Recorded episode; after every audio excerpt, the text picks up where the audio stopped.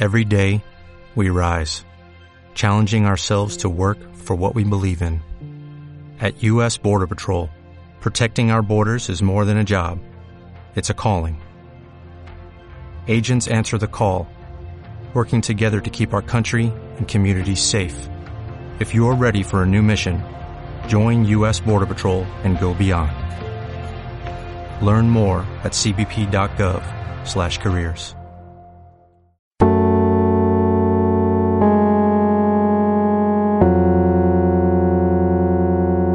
Radio Zombie Mérida.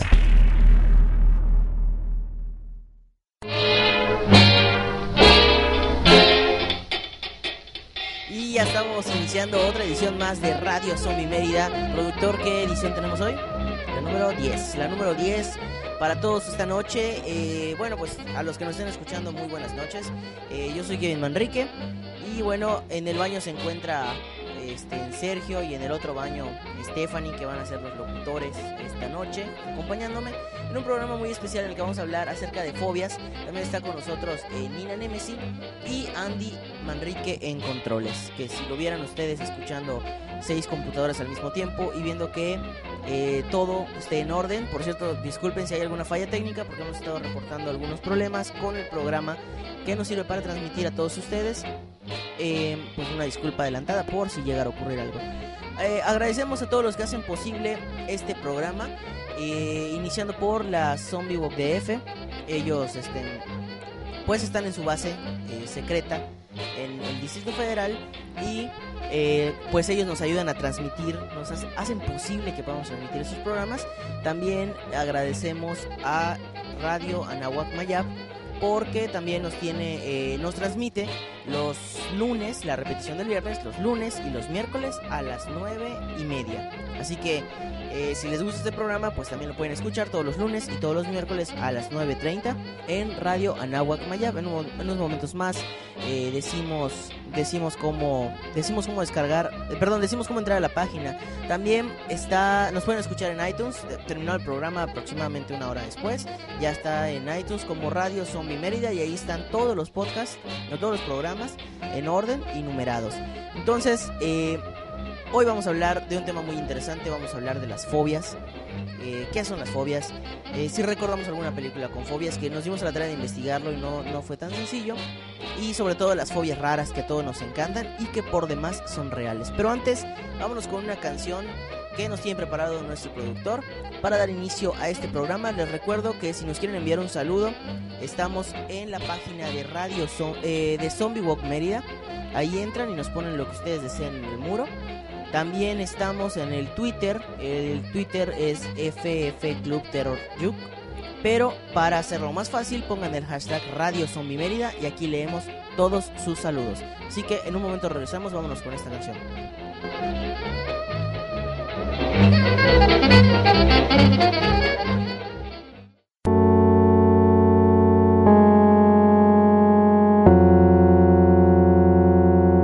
Radio Zombie Mérida.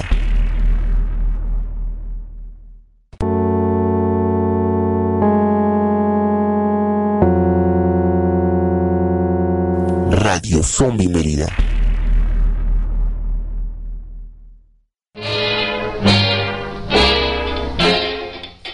Y bueno, ya regresamos después de escuchar, si no me equivoco, a los Arctic Monkeys. No, no tengo aquí disponible un audífono, pero pues me parecía escuchar por ahí el eco. Y bueno, ah, bueno, sí me, dice el productor que era Teddy Picker de los, de los Arctic Monkeys, que por cierto ya andaba en un bar, bueno, en un restaurante de, de actitud abierta y este, escuché una banda, de actitud abierta me refiero a que era un bar, un bar simple, no un bar de preferencias abiertas, aún. Y eh, ahí andaba escuchando una banda que, que por cierto este, había plagiado, creo que eh, otra canción de los, de los Arctic Monkeys, no, no, no- no recuerdo el nombre en este momento. Pero bueno, eh, vamos a lo central. Eh, aquí está conmigo Nina y a riesgo de un comentario random, eh, le pregunto, y también le pregunto a ustedes, escuchas si tienen alguna fobia o si o que nos den su opinión de qué es una fobia, si está justificado, algunos pueden pensar que no.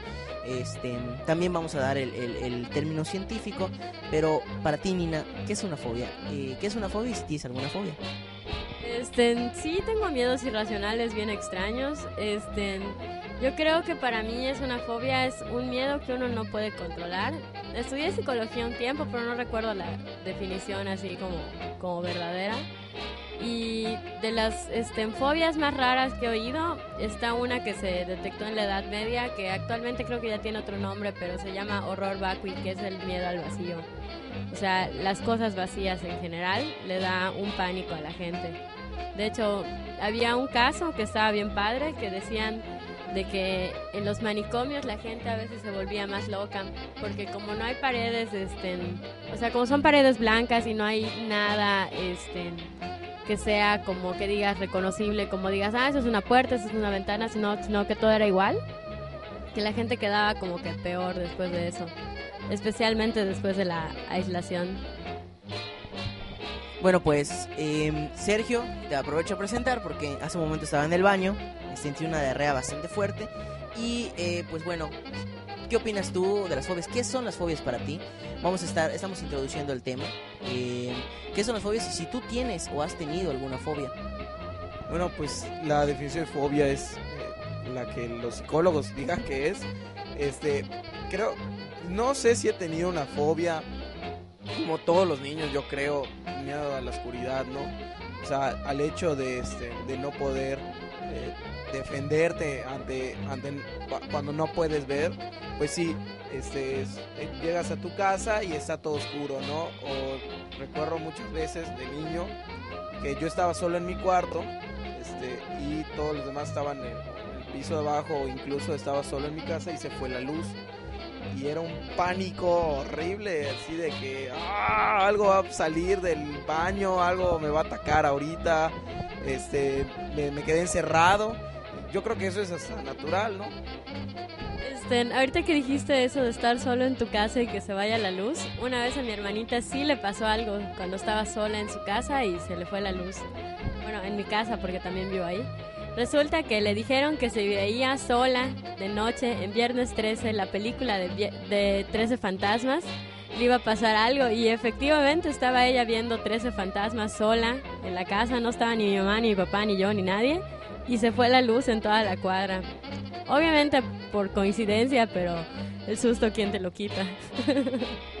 Qué divertido. Seguramente eh, tal vez fue Kevin quien estuvo planeándolo todo siempre suele pasar así.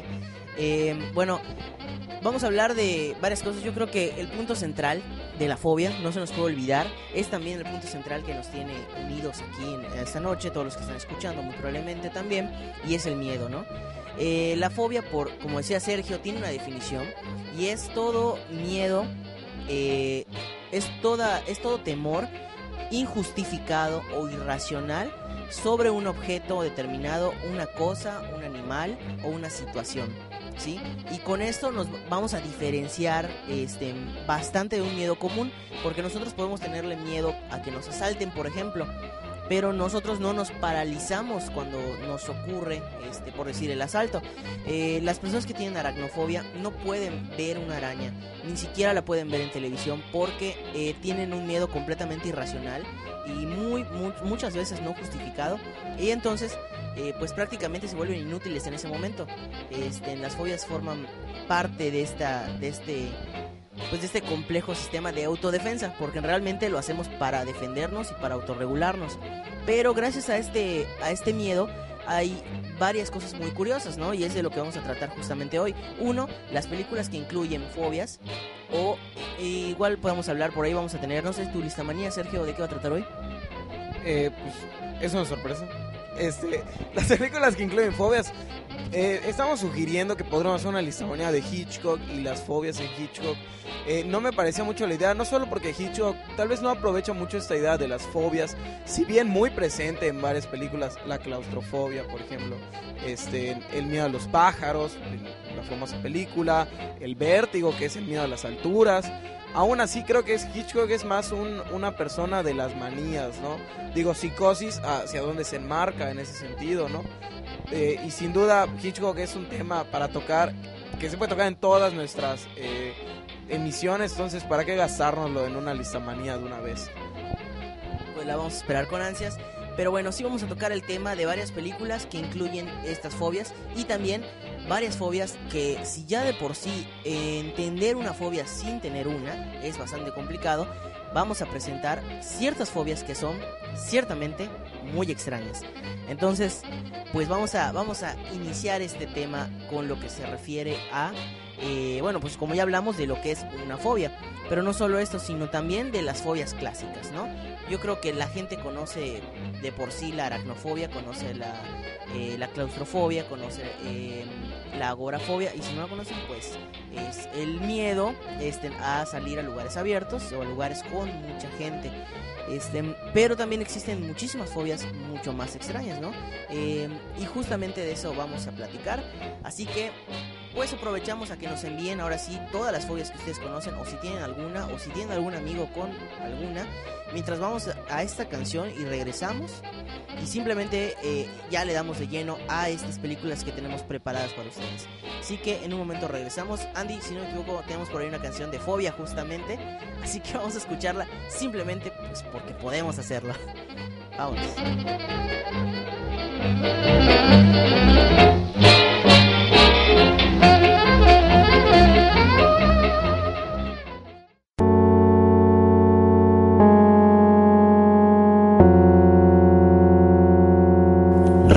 Zombie Mérida.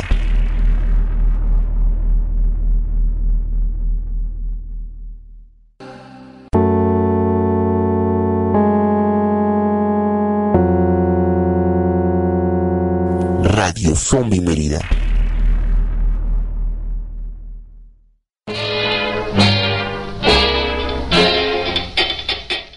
Estamos regresando a esta edición de Radio Zombie Mérida y bueno, vamos a hablar en primer lugar de una de una fobia y de una película que es muy mala, pero también muchos la han catalogado como legendaria, que es Serpientes a bordo o Serpientes en el avión, también es conocida así, donde sale donde sale Samuel. Jackson con un, tiene una frase este donde sí- bueno no la podemos mencionar al aire ahora que estamos en radio en radio Nahuac Mayab, este pero es un insulto en inglés y justamente nos habla de la eh, herpetofobia que es el miedo a las serpientes Eh, no es la única película que utiliza, o sea, perdón, es una de las películas que utiliza el miedo a las serpientes, pero tenemos películas memorables que seguramente dejaron helado a varias personas, ¿no? Y podemos recordar, por ejemplo, eh, Anaconda, tanto la 1, que, creo que es muy decente, y, y los demás, pues mejor no mencionarlas. Y también hay una escena memorable que creo que marcó la, eh, marcó la vida cinematográfica de muchas personas que les gusta este tipo de cine, que es el baile de Salma Hayek durante el crepúsculo al amanecer con una, si no me equivoco, una pitón, ¿no? Una serpiente. Eh, entonces, ajá, satánico pandemonium eh, mencionan ahí. Sergio, ¿tú qué onda con las serpientes y la, la herpetofobia? ¿Conoces a alguien con este con esta fobia? No, la verdad es que soy bien aburrido en ese tema. O sea, eh, no tengo ninguna fobia, no conozco a nadie con fobias. Este, las fobias en el cine, de todas maneras, siento que no han sido abordadas como fobias realmente, ¿no? O sea, son. eh, esa película Serpientes a Bordo, por ejemplo, eh, no, es, no había personaje que le tuviera miedo a las serpientes en realidad, o sea, era un miedo generalizado eh, hacia, hacia una criatura en un lugar del que no puedes escapar, como un avión, ¿no? más que porque había, o sea, todos tenían miedo a las serpientes por ser una fobia, ¿no? Yo creo que eh, se ha desaprovechado de ese sentido. Tampoco siento que haya que eh, revalorarlo de algún modo. Creo que va bien por ahí. Eh, yo tengo fobias, está diciéndome Andy Manrique. Quisiera saber cuáles son. No, que nos mencionan por acá en un comentario. Este, creo que es Brighton Cobain. Nos dice Cobain, perdón. Sí, es que, es que tuvieron que leerlos así porque después de lo que ocurrió con el señor Elber este, en, en en- una cadena de televisión, pues este, no, quisiera repetir el nombre así tan, literal. Bueno, nos dice que él tiene fobia de muñecas de porcelana, tiene, tiene fobias a, a- o sea, a Chucky y este, al títere de Dolly Didders. A ver, Hay mucha gente que le tiene miedo a las muñecas de porcelana. De hecho, en YouTube hay un video de las cinco muñecas más encantadas del mundo. La número uno es un muñeco que se llama Robert, que está en Luisiana, que fue hecho con los huesos de un niño muerto. Porque antes, este, recuerden que la cerámica, para darle el color blanco solamente se podía lograr con un material llamado kaolin que se encuentra en los ríos este, alcalinos que están en China.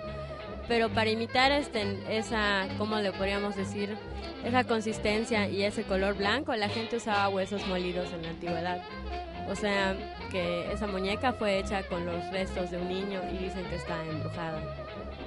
Bueno, yo creo, considero igual que eh, es cierto, algunas películas no abordan las fobias de manera directa, hay otras que sí, no son tan conocidas, no se han hecho tan famosas, em, pero yo creo que estamos ubicados, o sea, el- lo que están haciendo esas películas de terror, por ejemplo, lo que llegó a ser Blackout, este, encerrando personas, hay gente que definitivamente no lo puede soportar y hay gente que su peor miedo va a ser ver la película que, está de la que estamos hablando, por ejemplo, Serpientes a bordo o, ver un del crepúsculo al amanecer, eh, simplemente hay cosas que no no pueden ver y eso es a lo que están tirando los los los autores de este tipo de películas. No, no, Sergio. Sí, eh, también en ese sentido yo no creo que apelen al público que sufre fobia a las serpientes, ¿no? O sea, sí apelan más a esta idea de encontrar un miedo generalizado. Creo que hacia las serpientes es muy común. No fobia realmente, pero sí un pavor, miedo, tal vez por poner una palabra. Claro, este, una pésima película como lo es Serpientes a bordo, pues ya responde a otras cuestiones, ¿no? Este, El Resplandor, por ejemplo, este, es, es una película sobre el miedo a los fantasmas. El Exorcista es una película sobre el miedo a, los, a lo sobrenatural, a lo, a lo maligno. Este, y, yo creo que las, que las películas eh, del ecoterror, que son este concepto, el concepto del día es ecoterror, que películas donde el antagonista es la naturaleza contra el ser humano, ¿no? Eh, solo lo- no solo los fenómenos naturales o los anim- o sea, son los fenómenos naturales y los animales, ¿no? De los ejemplos más recientes, eh, el final de los tiempos, por ejemplo, se me ocurre, ¿no? Este, pero digo, todas estas de tornado, volcano, las inundaciones, las, las termitas, las hormigas, este, son famosísimas en ese sentido. Bueno, ajá, ese, tienes toda la razón en cierta parte, pero como te digo, yo creo que es el hecho de que no se haya hecho una película que sea tan conocida, o menos que pues igual los radioescuchas digan, no, es que yo vi una película que justamente habla de esto. Porque, eh, bueno, aracnofobia, que en un momento igual ya la vamos a comentar, eh, no solo es el aplicar un miedo a ver a quién le cae, sino que hay películas que de manera, eh, de, digamos que de un lado, este, no como, no como el hilo central de la historia, el protagonista tiene un tiene algún trastorno que esté relacionado con alguna fobia, alguna fobia social. Woody Allen en, en varias de sus películas lo vemos como un, personaje que no, no le agrada tal vez estar muy cerca de la gente o no le agradan ciertos aspectos, que justamente es así como se transmiten eh, la, que es así como se transmiten algunas fobias. Eh, aracnofobia, la aracnofobia es una es obviamente el, miedo incapacitante a las arañas y justamente hay muchísimas películas que hablan de arañas, eh, bastantes películas y, se me ocurre ahorita una de, de unas arañas en el espacio. Digo, alejarnos de una, de una realidad, eh, digamos, muy cercana, que es ver una pequeña arañita y morirnos de miedo, a ver una enorme araña y morirnos de miedo también, pues yo creo que nos puede, nos puede acercar... eh, nos puede acercar a una realidad. Directamente no es una película, como, como dice Sergio, que nos lleve a hablar justamente de esta fobia, pero sí es un sí es un tema como para que sí debió darle miedo a muchísimas personas y como nos comentaban hace un momento, ¿no? Eh, hay el miedo, por ejemplo, a Chucky y habrá gente que hoy no pueda dormir este con un muñeco cerca o en su habitación. Entonces, eh, ahorita me dice Andy que, que eso el payaso, pues sí, eh, existe esta fobia y ahorita vamos a, hablar justamente de, de- de esta fobia, ¿no? Y bueno, bueno, ¿qué tal si eh, continuamos? Vamos a dar ahorita una fobia extraña. Este, vamos a hablar de lo que es. Vamos a estar intercalando con algunas películas. Y volvemos a recordarles: si tienen algún comentario en el Twitter, estamos como hashtag Radio Zombie Mérida. Y ahí nos ponen eh, alguna película que ustedes consideren que habla de fobias directamente. Y de qué fobia, de qué fobia este, también nos está hablando. Y también estamos en Zombie Walk Mérida. Entonces, eh, Nina, antes de que hablemos de esta fobia rara, ¿Nos puedes adelantar un poco de lo que sería la, la fobia a los payasos? ¿Tú le tienes miedo a los payasos? No, yo no le tengo miedo a los payasos, pero se me hace una fobia muy interesante porque según un científico que, bueno, no sé, yo soy mucho de ir a pláticas y en esa plática decían que todos los traumas que la gente tiene, este, que son irracionales, se crean durante la infancia.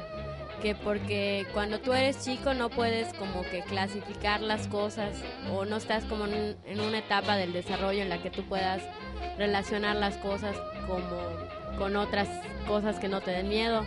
Por ejemplo, si tú ves un desconocido, no vas a decir, ay, es mi tío, no, o sea, solo lo vas a ver como un extraño. Si tú ves este alguien con la cara pintada, solamente lo vas a ver como alguien que no se ve como los demás humanos.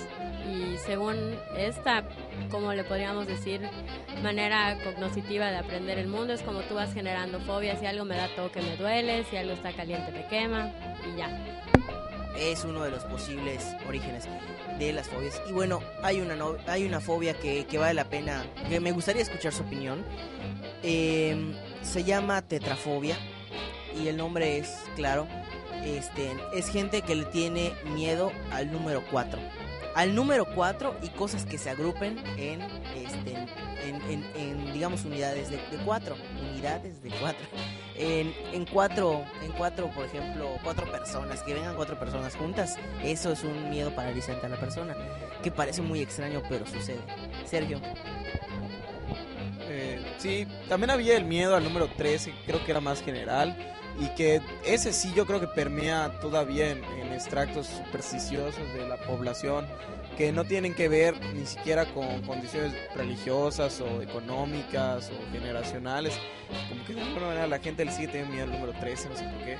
Muchos hoteles, eh, sé que en, en Europa eh, evitan el edificio número 13, el piso número 13, el cuarto número 13, en varios casos también el 666, le tienen miedo al pobre Satán, creo que se ha ganado nuestro respeto de muy buen modo. A, a riesgo de que ahorita muchos ya la hayan cambiado a la estación porque nos estamos poniendo bien eh, anti, bien hardcore para ellos, ¿no? a ver, sí, igual hay un cierto sector de la población, un muy reducido sector de la población, que le da un valor extremadamente importante a los números. Y me gustaría saber eh, tu opinión rápida de lo que es Pi el orden del caos y, y tu percepción de cómo esto influye, ¿no? Yo digo que no todas las personas. Mande, a ver, Este, creo que la cuarta vez que hablamos de Pi el orden del caos. ¿así? ¿Es cierto? ¿No? no me acuerdo que hayamos mencionado Pi el orden del caos.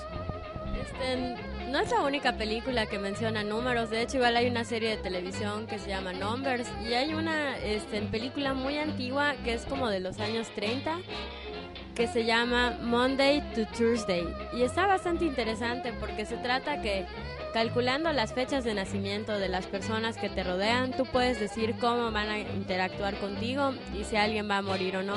Esa película está ubicada en la Primera Guerra Mundial cuando un soldado empieza a sacar este, los números de cuándo van a morir sus compañeros. La, la película dura como unos 27 minutos, es de los años 30. Vámonos con una cápsula. Esto es la película de horror de la semana. Me gusta decir que es la película de horror de la semana, aunque en realidad dicen terror, ¿no? Andy? Vámonos con esta cápsula.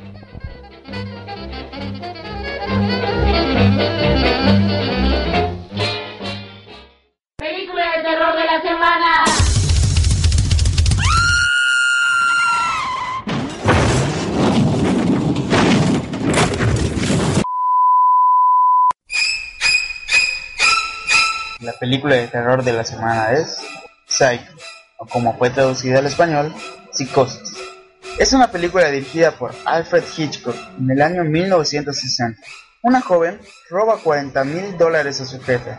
Posteriormente, escapa y se encuentra con un joven propietario del motel que ha pasado demasiado tiempo bajo el dominio de su madre. La película se basó en la novela Psicosis, 1959, de Robert Bloch, que se basa a su vez, aunque muy poco, sobre los crímenes del asesino en serie de Wisconsin, Ed Gein. Hitchcock adquirió los derechos para la película a través de un agente por 9 mil dólares. La película, independiente, producida por Hitchcock, se filmó en los estudios Review. Psicosis fue realizada con un presupuesto de 806.947 dólares. A partir del 11 de noviembre de 1959 hasta el 1 de febrero de 1960. Casi toda la película fue grabada con lentes de 55 milímetros, en cámaras de 35 milímetros. El asesinato del personaje de Janet Blake en la ducha es la escena fundamental de la película, así como una de las mejores conocidas en la historia del cine. La banda sonora del chirriar violines, violas, violonchelos fue una pieza para cuerdas creada por el compositor Bernard Herrmann, titulado El asesinato.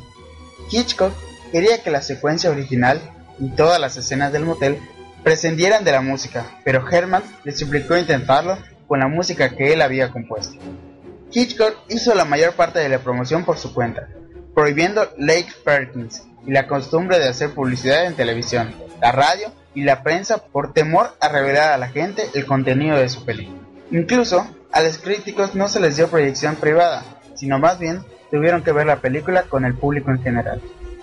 Lo más polémico fue la medida que Hitchcock dé derecho de admisión para la película, que fue inusual para la época. Una vez iniciada la película, nadie entra a la sala. No era totalmente original como Clouseau.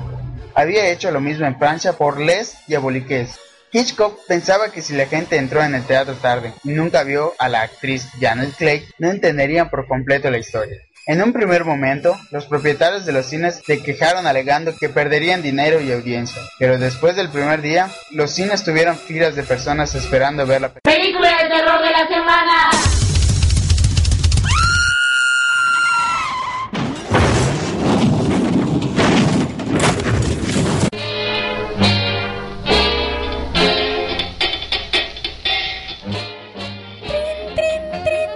Vamos a hablar de psicosis. Psicosis. Vamos a hablar de Psicosis. Bueno, Psicosis, sin duda, la película clásica de Alfred Hitchcock eh, del 61. Estaba mencionando antes, yo creo, el hecho del cubo. Bueno, yo recuerdo que ya habíamos hablado del cubo dos ocasiones, por lo menos es la tercera. Este, no, el cubo mencionaste tú. Mencioné Pi, el orden del caos, y está grabado. Este, por eso tantas. Ah, ¿Qué opinas de Pi mejor? Otro planeta. Bueno, el cubo es muy chingona, ya lo dije. Este, ya lo habíamos dicho. Eh, Pi, el orden del caos, me encantó. La primera vez que la vi estaba aturdido. Este, es una película impresionante. No es realmente sobre, la, sobre el miedo a los números, al contrario, es sobre un matemático. Este, es una excelente eh, ópera prima del parte de Darren Aronofsky el director del Cisne Negro, una película con la que ahorita se hizo más que famoso. Este, creo que vale la pena revisarla para quienes no la han checado. Es un ejercicio de paciencia y dolor de cabeza. Si quieren que les dé dolor de cabeza, tienen que ver Pi. Bueno, yo iba más o menos, Sergio, a lo que es la importancia a un pequeño grupo de personas de los números. Y justamente, bueno, ya por accidente mencionamos el cubo, también, o sea, tan importantes para eh, otro trastorno, que es el trastorno autista, eh, en los que pues los números terminan influyendo bastante. Eh, terminamos escuchando en un momento la, la, película de terror de la semana que es que fue Psicosis y había un dato muy curioso, haciendo un pequeño paréntesis aquí, que era en primera que se tocan otros trastornos psicológicos y también el hecho de del derecho de admisión. Esto ya es fuera de, de fobias, que me gustaría que lo comentes Sergio porque yo recuerdo que una vez tú igual lo dijiste, que Hitchcock no dejaba pasar a nadie al cine una vez iniciada la película. Sí, eh, de hecho eso se, se, puso muy de moda con Psicosis justamente. Eh, pueden consultar los carteles de cuando, cuando salió Psicosis, los carteles para el cine, que son súper interesantes porque es algo que hasta la fecha no ha sucedido de nuevo. Eso demuestra la calidad y la confianza que los estudios le tenían para incluso evitar venderle un boleto a la gente que llegó tarde a la película. O sea, imagínense que ahorita alguien lo pidiera. Los estudios, por supuesto, que saltarían negándolo. Porque es, es, un, es una venta que están perdiendo, ¿no? El cine, es, por supuesto que se negaría, porque es una venta la que están perdiendo. Y Hitchcock era muy enfático, incluso había figuras de tamaño real este, en la fila del cine que se hacía para entrar a ver su siguiente película, donde decía que si ya habían terminado de pasar los créditos de inicio, ya no podías entrar a la película. Entonces sí te exhortaba a llegar temprano para adquirir tus boletos de una vez. Es algo impresionante y demuestra la calidad este, y lo obsesivo de, este personaje. Habría que dedicarle un programa a este director. Sin duda. Lo vamos a dedicar. Muy bien, pues esperamos por ahí igual algunos comentarios. y bueno, eh, vamos a vamos a hablar. Bueno, ya está cerca la lista manía, que ya nos empieza a adelantar Sergio este, de qué va a tratar. eh, no se los voy a quemar tanto. Pero eh, andábamos mencionando la fobia a los payasos, la coul, coulrofobia. Este, entonces recordamos por excelencia algunas películas. Yo creo que la primera que se nos viene a la mente de si hoy nosotros podemos tener una fobia a los payasos o si alguien quedó traumado en su infancia por un, por los payasos, este creo que no tengo ni siquiera que mencionar el nombre de la película. Este, basada en un libro de Stephen King, eh, esta es Eso, el payaso, It.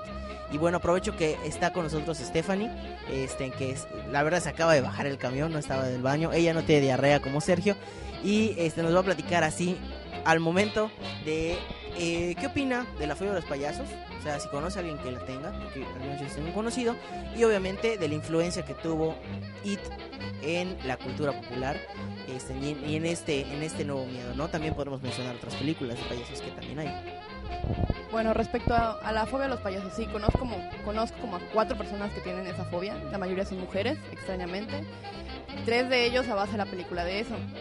Eh, de hecho, en una, una ocasión, en el lugar donde soy, íbamos en el parque y esta amiga eh, vio un payaso a lo lejos. Entonces empezó a ocultar detrás de mí. Pero yo no me había dado cuenta, solo dije, ah, pobre niña, debe tener algún problema psicológico.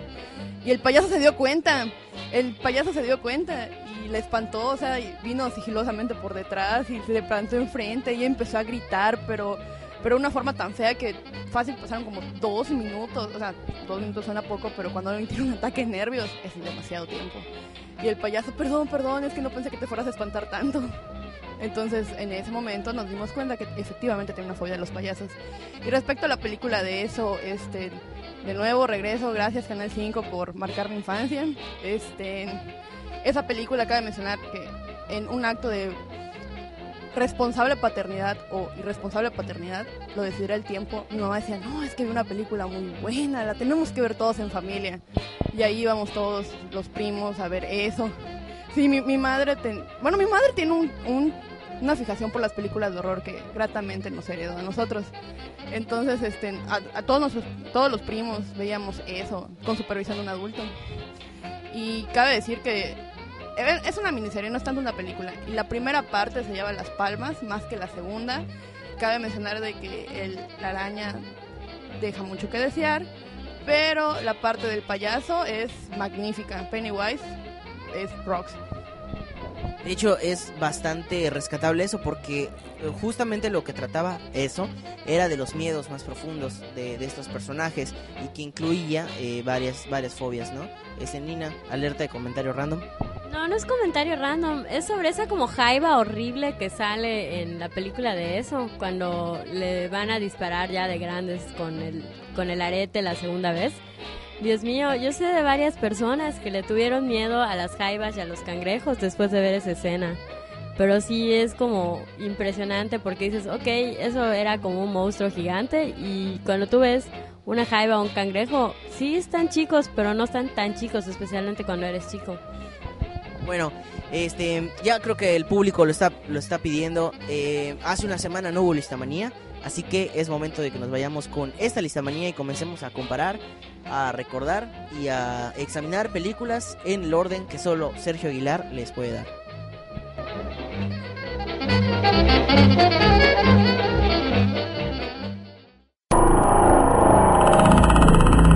Listamanía.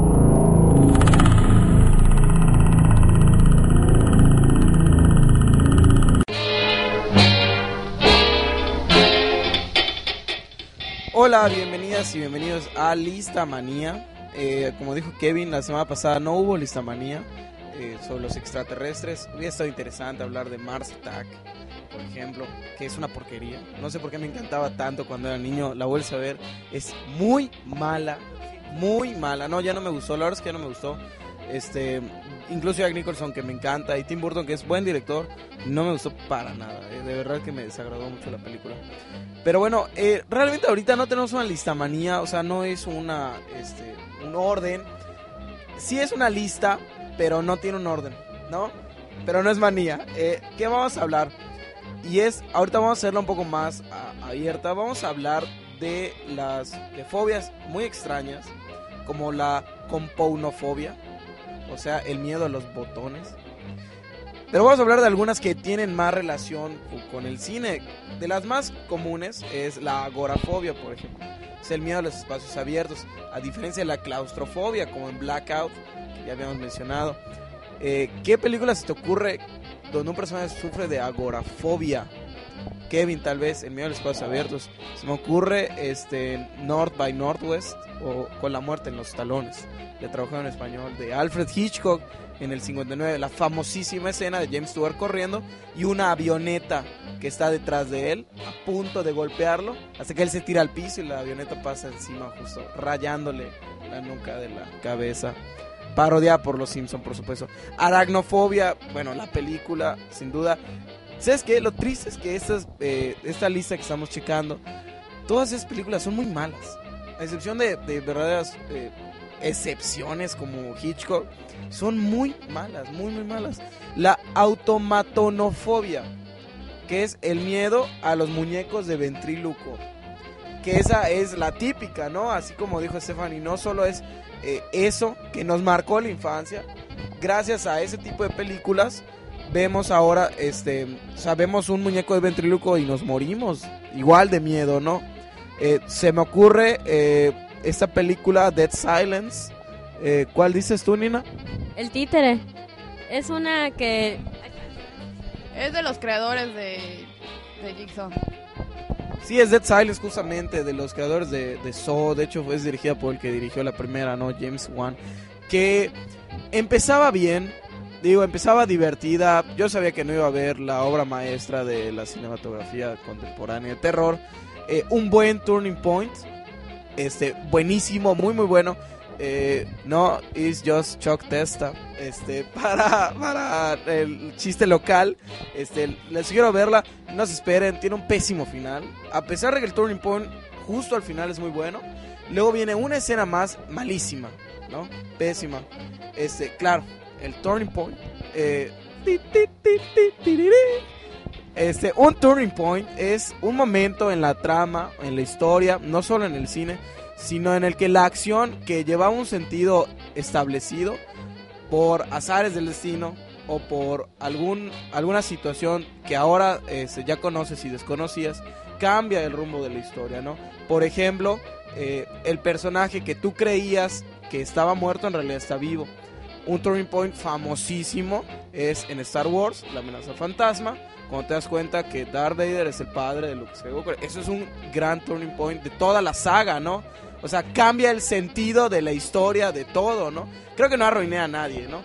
Sexto sentido, bueno, allá no voy a decir lo que pasa, este, pero es también un turning point famosísimo, ¿no? Eh, porque todo el sentido que se estaba llevando la historia, bueno, So también, mucha gente lo relaciona con la revelación final, ¿no?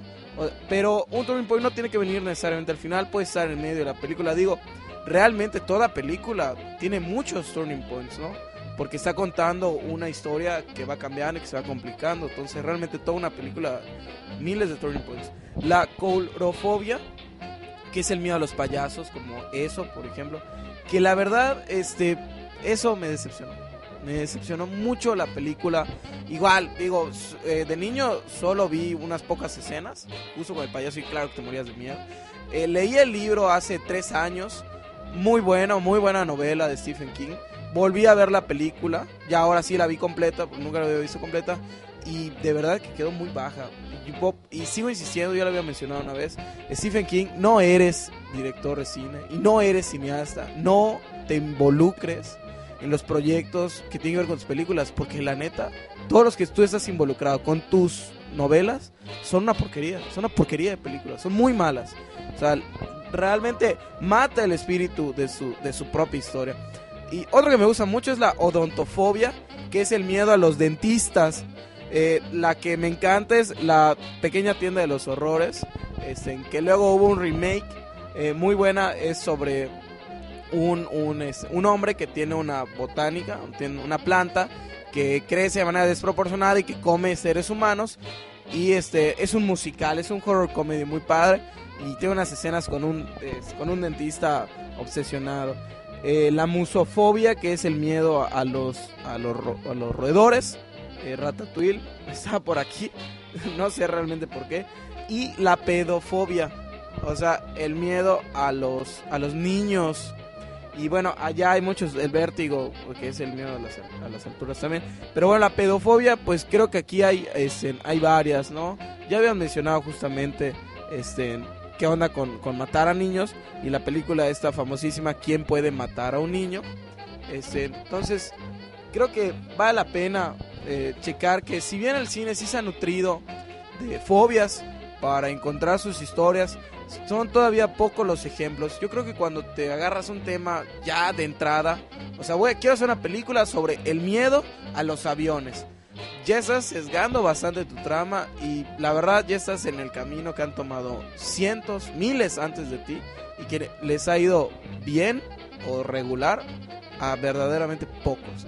La gran mayoría ha sido un camino malo, este, pésimo, que no ha aportado nada al género y que creo que ya deben de dejar de un lado. Bueno, esa fue la histomanía de hoy y nos escuchamos en la próxima emisión.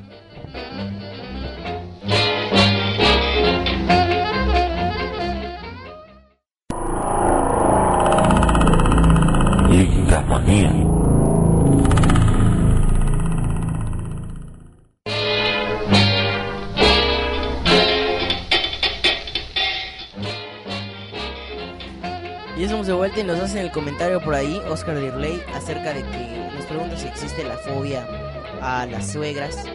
Este, eso, eso andamos buscando, porque hay fobia justamente, o sea, así como existe la xenofobia, hay fobia directamente sobre grupos sociales, ¿no? Contra, eh, pues, alguna raza. También está con alemanes, justamente, o sea, hay, hay ciertas fobias muy, muy específicas. Y aquí Stephanie nos está hablando de una nueva fobia. Sí, la, la nueva fobia descubierta por el equipo científico de Radio Zombie Mérida, que es fobia que Stephen King dirija sus adaptaciones, de no- sus- la- las adaptaciones de sus novelas. De hecho, comentaba que todo esto surgió a raíz de la, la espléndida versión de The Shining. Kubrick hizo suya la- es- esa, este, esa historia y por eso llegó a ser tan buena. Sin embargo, Stephen King no le hizo nada de gracia que cambiaran su historia y por ende dijo nunca más y desde ese entonces todos sus contratos de adaptación implican que él esté estrechamente ligado a las adaptaciones. Nada más que, por ejemplo, aquí eh, los, nuestros expertos conocedores, ¿Carrie fue antes o después? Es justo lo que iba a mencionar, este, en fue de Brian De Palma, es tres años antes del Resplandor. Eh, tampoco estuvo involucrado en la adaptación de la historia, fue su primera novela y fue la primera película que se adaptó. Eh, está buena la adaptación, me gustó, eh, pero también no, él no le pareció, no estuvo involucrado, no le pareció medianamente. Luego El Resplandor, que es otra, es casi otra historia por completo. Y allá sí quedó sumamente enojado y decepcionado. Y creo que se quiso volver cineasta y la verdad no la hace. No, no, no, no la hace. Entonces yo creo que ya debe de dejar de involucrarse. Bueno, y, y pues ahí nos igual nos han haciendo unos comentarios por Facebook este acerca de, bueno, es que con, con cada nombre, este Javanoes Luntok Facio nos dice fobia a las alturas, claro, este es una de las fobias clásicas, este la acrofobia. Eh, y bueno, también están diciendo, bueno, eh, nos, nos recuerdan que, pues, como dijimos al principio del programa, podemos escuchar, recuerden este programa repetido todos los lunes y todos los jueves a las nueve y media. Perdón, todos los lunes y todos los miércoles, qué bueno que, que están aquí para corregirme, eh, en radionahuacmayap.mx, ahí nos pueden escuchar, ¿no?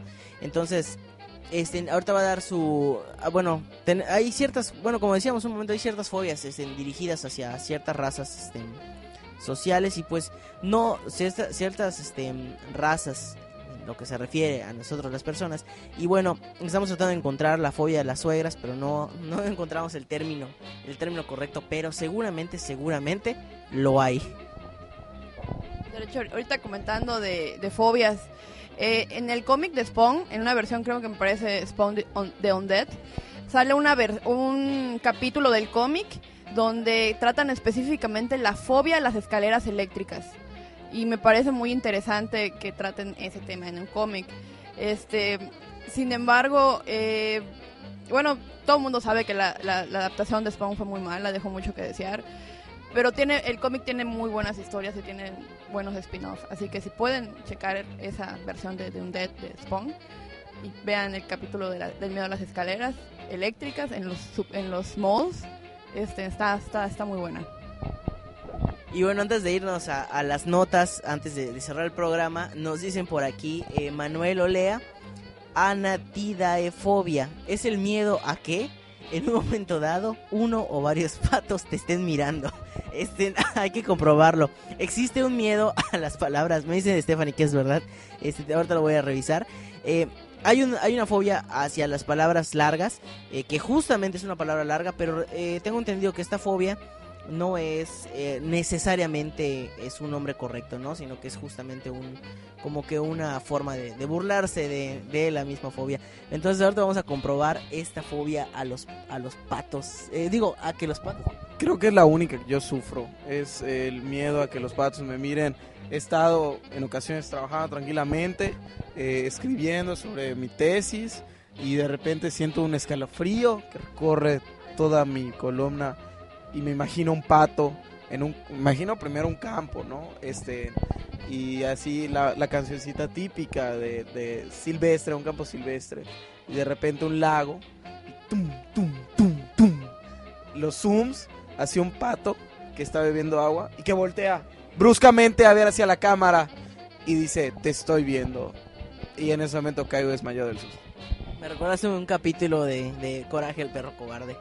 Y bueno, pues ahí andamos buscando aquí la, la palabra, este, la, el nombre de la fobia de las palabras largas, que pues realmente no es un nombre tan largo porque aquí nos dice que es, eh, según veo, hipopotomonstrosesquipedola pedalifobia. Que realmente no es el, nombre real, pero pues es, un, es un, gran ejemplo de que hay gente que no va a poder leerlo. Así que bueno, nos vamos em, con una... No, no nos da tiempo de irnos con una canción, vamos a pasar a las notas, porque hay varias notas interesantes y me gustaría igual saber este, la opinión de, Sergio y Stephanie, y si, si quieren Nina por ahí. Em, pues ya está el nuevo tráiler de eh, Resident Evil Retribution. Y para desgracia y felicidad de muchos, porque habrá quienes son muy, muy fans y están esperando Resident Evil. Y habrán otros que definitivamente ya no quieren eh, volverlo a ver. Y bueno, lo pues ya nos dicen, es un hecho este en que habrá quinta parte. Ya era un hecho desde hace tiempo, pero no estaba muy clara la información. Y ya se puede revisar eh, el trailer. Eh, ahorita vamos a postear en Zombie Walk Merida el link para que entren a verlo.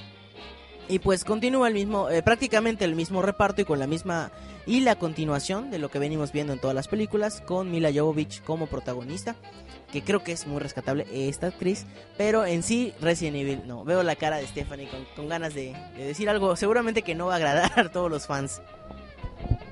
Bueno, yo he ido a ver la mayoría de las películas de Resident Evil. Porque este, conozco una persona que es fanático de esta actriz. Sin embargo, ajá, cada vez que vamos al cine, oye, se oye un llanto diciendo, no envejezcas, por favor. Porque, pues bueno, ya se ve que por, por mucho maquillaje, pues bueno, la gente envejece. Y de repente no. eh, un, pa- un papel de ese tipo es, este, ese, un papel de ese tipo, pues no, no, no, lo, no, lo, pueden explotar tanto. Creo que por lo mismo se apresuran y sacan dos películas al año de Resident Evil. Y siempre dicen es la última, pero nunca lo cumplen. Entonces, sin embargo, para los fans de, esa actriz y de la saga, pues bueno, es como las personas que iban a ver este, en Destino Final 5. O sea, siempre había una al año para, para no decepcionarlos.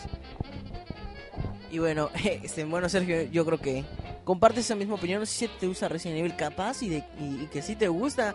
Ajá, y nos da la, la nota roja, ¿no? La sorpresa. No me gusta. Perfecto. Habrá quienes sí. Bueno, este, yo igual siempre he visto las de Resident Evil, siempre me arrastran, ya sea por mi grandioso apellido Nemesis o por cualquier otra razón, siempre me terminan invitando al cine, así que las termino viendo como tres o cuatro veces gratis. Pero mi comentario iba a que este, hay una fobia que es la fobia al envejecimiento y yo conozco mucha gente que le tiene fobia al envejecimiento, así que pues es otra fobia.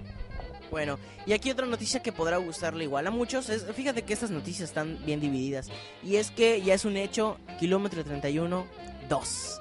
Este, co- Lemon Films a través de la de, de los de sus productores, este se llaman Billy y Fernando Rofsar, hicieron oficial que ya están trabajando en la segunda parte de Kilómetro 31 y van a tener al mismo director, Rigoberto Castañeda, y la protagonista, Ileana Fox, regresa como protagonista.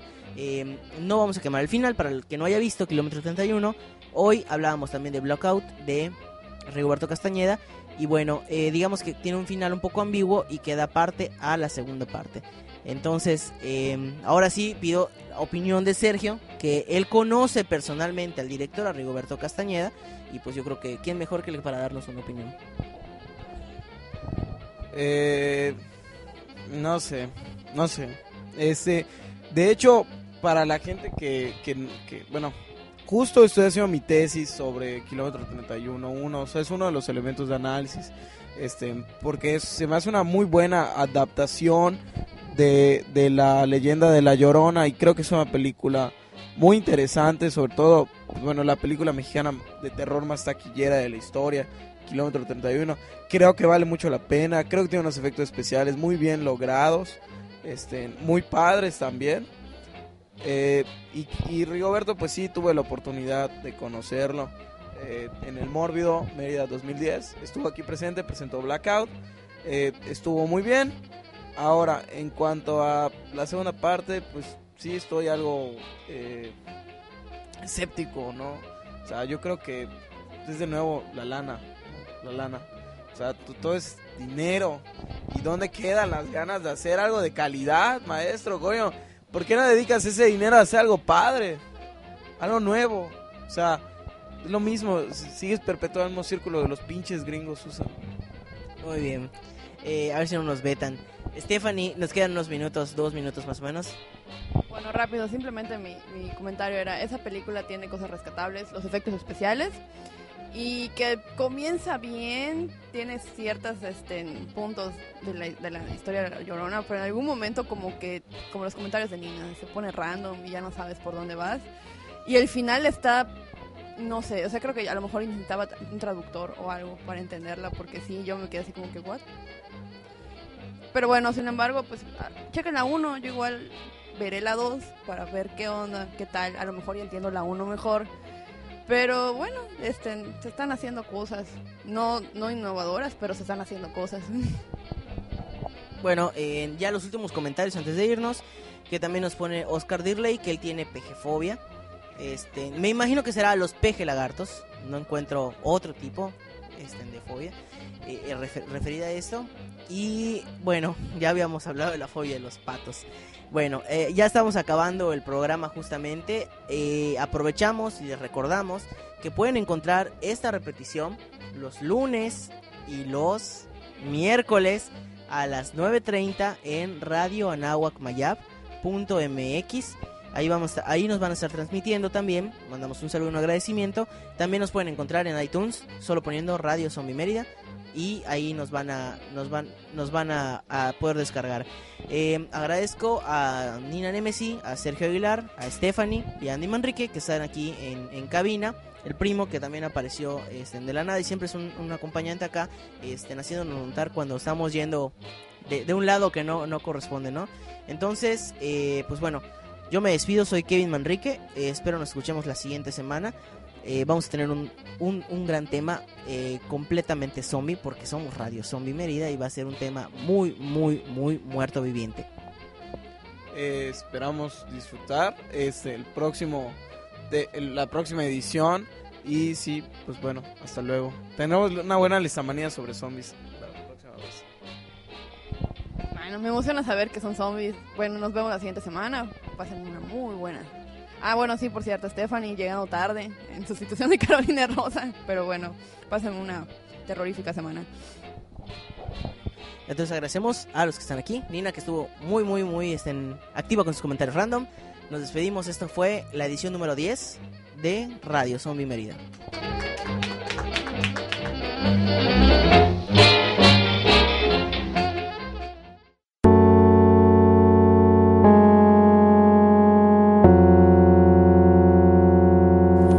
Radio Zombie Mérida.